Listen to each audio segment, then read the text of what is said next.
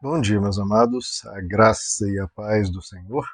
Eu sou o pastor Rômulo Pereira, da Igreja Batista Palavra da Graça, e hoje nós vamos estudar os Atos dos Apóstolos, capítulo 15, verso 3, que nos diz: A igreja os enviou, e ao passarem pela Fenícia e por Samaria, contaram como os gentios tinham se convertido. Essas notícias alegravam muito a todos os irmãos. Bom, meus amados, continuando aqui o capítulo 15 do livro de Atos dos Apóstolos, em que surgiu uma grande discussão, um grande dilema dentro da igreja, de que se os gentios deveriam ou não guardar a lei de Moisés, especialmente a circuncisão. Então, quem não é judeu e se converte ao Evangelho, aceita Jesus como seu Senhor e Salvador, deve se circuncidar deve guardar os preceitos do Antigo Testamento ou não? Bom, o apóstolo Paulo, Barnabé e alguns irmãos são então enviados por, pela igreja de Antioquia para Jerusalém para que pudessem discorrer com os demais apóstolos e cristãos mais experientes sobre essa questão junto aos chamados cristãos judaizantes, que são, como já explicado nos vídeos anteriores, os cristãos que acham que deveriam ser guardados todos os princípios judaicos dentro do cristianismo. Bom, eles passam nessa nesse trajeto até Jerusalém, pela Fenícia, por Samaria. Lembrando que em Samaria foi onde, lá em Atos, capítulo 8, Filipe pregou na cidade, houve um, uma grande comoção, uma grande conversão de pessoas ao Evangelho. Passando por essas, por essas regiões, o apóstolo Paulo narra como foi a sua primeira viagem missionária? Como foi impactante ver a conversão dos gentios. O texto que nos diz: contaram como os gentios tinham se convertido. E há uma grande ênfase nesse acontecimento, porque era um acontecimento totalmente inesperado, um acontecimento absolutamente surpreendente. Porque o que eles esperavam? Bom, o Messias veio, quem vai se converter? Os judeus, que são os judeus que estão esperando o Messias, são os judeus que guardam o Antigo Testamento, são os judeus que é o povo que tem servido a Deus há tanto tempo, e claro, um grande número de judeus se converteu. Mas o que se esperava é que se mantivesse só ali os judeus, ou talvez um ou outro gentios, coisa pouca. Que o evangelho, o Messias, seria abraçado pelos judeus e apenas pelos judeus, com algumas exceções. Agora, o que se viu foi um grande alcance da pregação do evangelho em meio aos gentios. Um alcance tanto em termos de região, quanto em termos de quantidade de pessoas. Os gentios começavam a abraçar o evangelho de uma maneira entusiasmada, se tornando multidões, multidão rapidamente, e tudo isso foi completamente inesperado. Ainda mais, queridos, sendo gentios. Porque com como o judeu enxergava o gentio? Especialmente ali da época de, do Império Romano. São pessoas pervertidas, corruptas, pessoas que não têm muito compromisso com, com Deus, são intratáveis, até quase impossível de se converter. Tanto é que né, no judaísmo se tentava converter os gentios, chamavam de prosélitos, os que são convertidos, mas era uma grande dificuldade, eram poucos que se convertiam ao judaísmo. Agora, ao evangelho, e é por isso que a gente tem que ver que há um nível de diferença, são coisas diferentes. Meramente o Antigo Testamento, os gentios olhavam, a imensa maioria dizia: não, obrigado. Obrigado. Eram poucos que se convertiam ao judaísmo. Agora, ao evangelho do nosso Senhor Jesus Cristo, a pregação do Evangelho, o que, que Deus veio em forma humana, morreu em uma cruz para dar a vida, para nos perdoar de todo o pecado e nos dar a vida eterna, e nos enche do seu espírito e nos ensina a viver de uma maneira sublime, a isso os gentios ficaram maravilhados. Maravilhados. E se converteram aos montes. Então daí, tá daí a gente já percebe que é uma grande diferença tanto em conteúdo, quanto em qualidade, quanto em sublimidade, quanto em avanço em relação ao Antigo Testamento, que os gentios não se entusiasmavam, não viam grande algo que os movesse tanto, já o Evangelho gerou neles uma grande, uma grande alegria e se convertiam aos montes. Então, a gente está vendo, queridos, um grande milagre da misericórdia de Deus em, primeiro, querer os gentios, porque, de novo, era um povo muitas vezes é, é, muito perverso ou pervertido, vários problemas, idólatras, várias questões, e Deus quer a todos. Isso que o judeu não entendia, não. Deus só vai procurar os santos, os melhores, não, Deus quer todos. Os melhores, os piores, eu, você, cada um, todos. Deus quer todos. É isso que o Evangelho ensina. Deus quer que todos cheguem ao pleno conhecimento da verdade e se arrependam. Deus quer todos. E os judeus falam, ah, mas esses gentios, não, não vou nem pregar para eles, porque Deus não vai querer essa raça ruim, entre aspas. Não, Deus quer todos. E, segundo, isso é difícil para um judeu conceber, como é que Deus vai querer esse povo? E, e também era difícil conceber que esse povo ia querer Deus. Eles vão querer Deus? Será que eles vão querer ser transformados? Será que eles vão querer abandonar práticas ruins, etc? Largar, às vezes, sua maldade? E é o que muitas vezes as pessoas não entendem, né, queridos? Pessoas se convertem e depois acham impossível o outro se converter.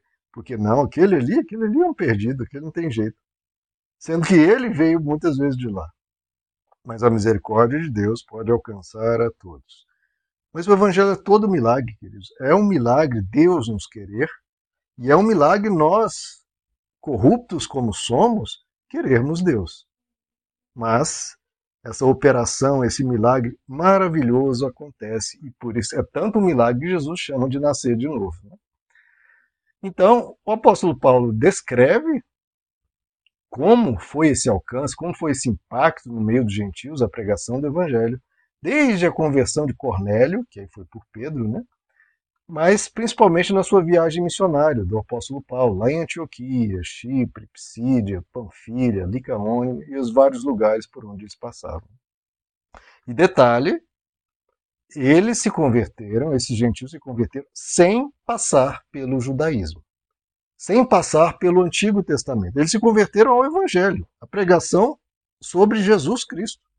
Não foi pregação sobre o judaísmo. Talvez o apóstolo Paulo, em muitas regiões, nem, se, nem sequer citou o Antigo Testamento. Pregou Jesus.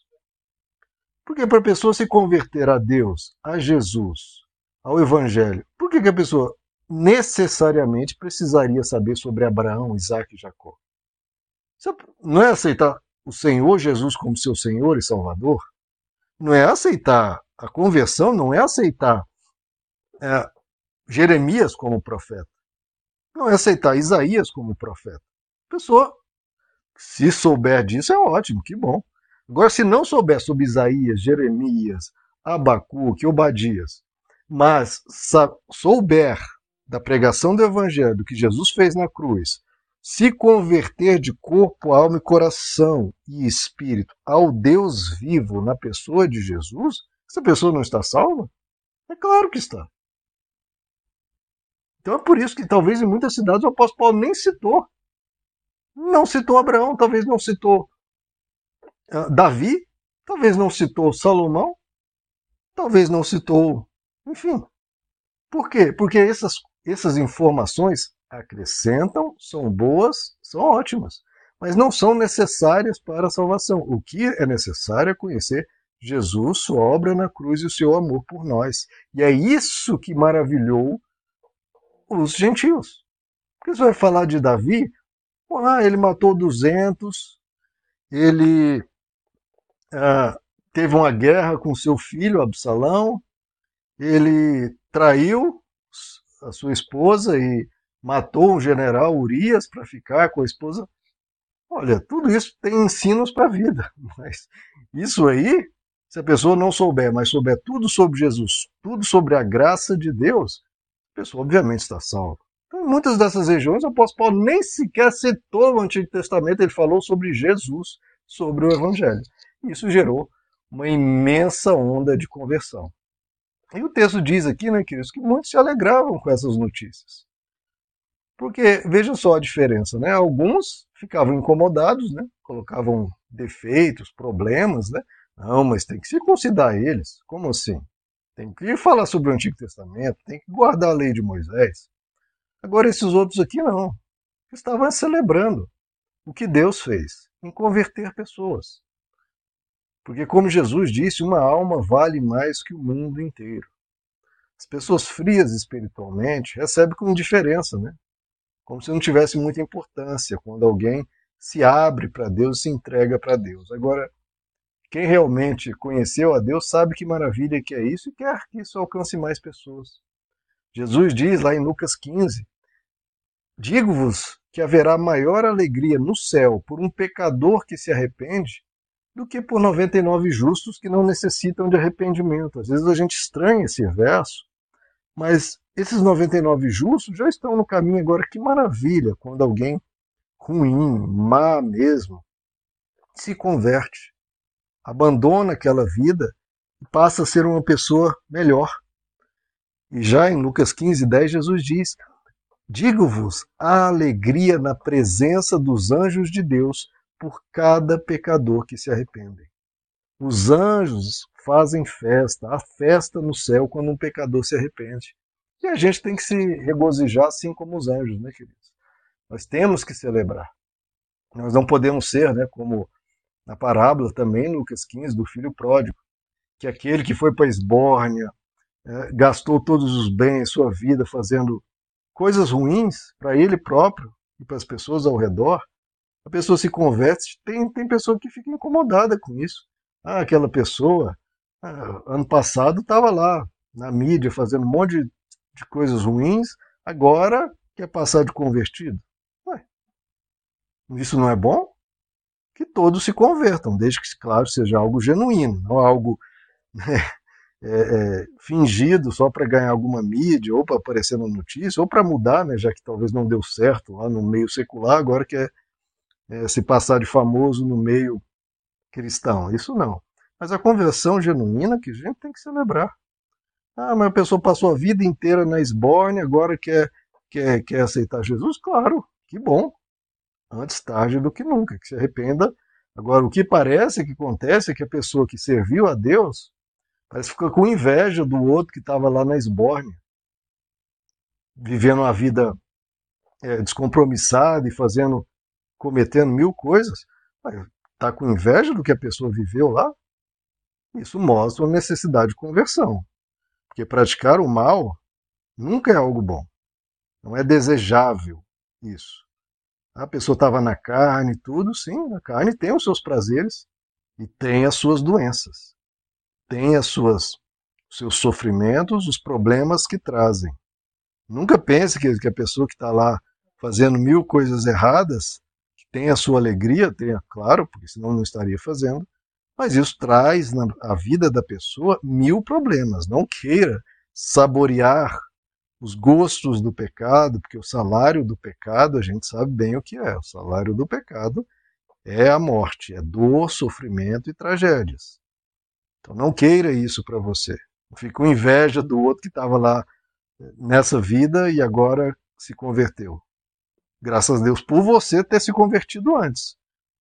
E isso te livrou de mil e um problemas, milhões de problemas que você nem sabe. E você, na sua caminhada com Deus, tem que ter, ser grato por cada experiência que teve, que teve com Deus, tudo que você aprendeu, tudo que você leu nas Escrituras. Em vez de estar lá fazendo algo errado, você estava nos caminhos do Senhor e divulgando o que é bom e fazendo o que é bom. Que bom, meu irmão, que você estava fazendo o que é bom. Agora faça isso não a contragosto, não com vontade de estar lá. Faça isso com vontade de estar junto de Deus, fazendo o que é bom, se alegrando por viver essa verdade, se alegrando por estar nesse caminho. Não nesse caminho a contragosto só porque né, ah, eu, eu quero ir para o céu, mas o que eu queria é estar tá fazendo lá o que o outro está fazendo. Não, isso, a conversão quando você muda de mente, não muda apenas o exterior, mas muda o interior. Então, se você tem esse tipo de pensamento, cuidado. Mude o seu interior.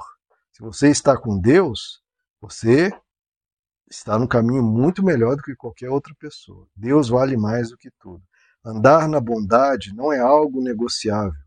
Mesmo que o outro fazendo o mal esteja mais rico, mais famoso, mais poderoso, mais tudo, mas ele está fazendo mal. Não tenha inveja do, do que essas pessoas estão vivendo. Pelo contrário, se orgulhe de estar nesse caminho e deseje que as pessoas venham quanto antes para esse caminho. E que todos nós possamos celebrar quando um pecador se arrepende, porque Deus quer que todos se arrependam e cheguem ao pleno conhecimento da verdade. Se você gostou dessa mensagem, deixe o seu like, deixe o seu comentário, compartilhe isso. Não deixe de se inscrever aqui no canal para que você possa ir acompanhando os estudos que estudamos aqui, verso por verso das Escrituras. Meus amados, que Deus lhes abençoe. A graça e a paz do Senhor.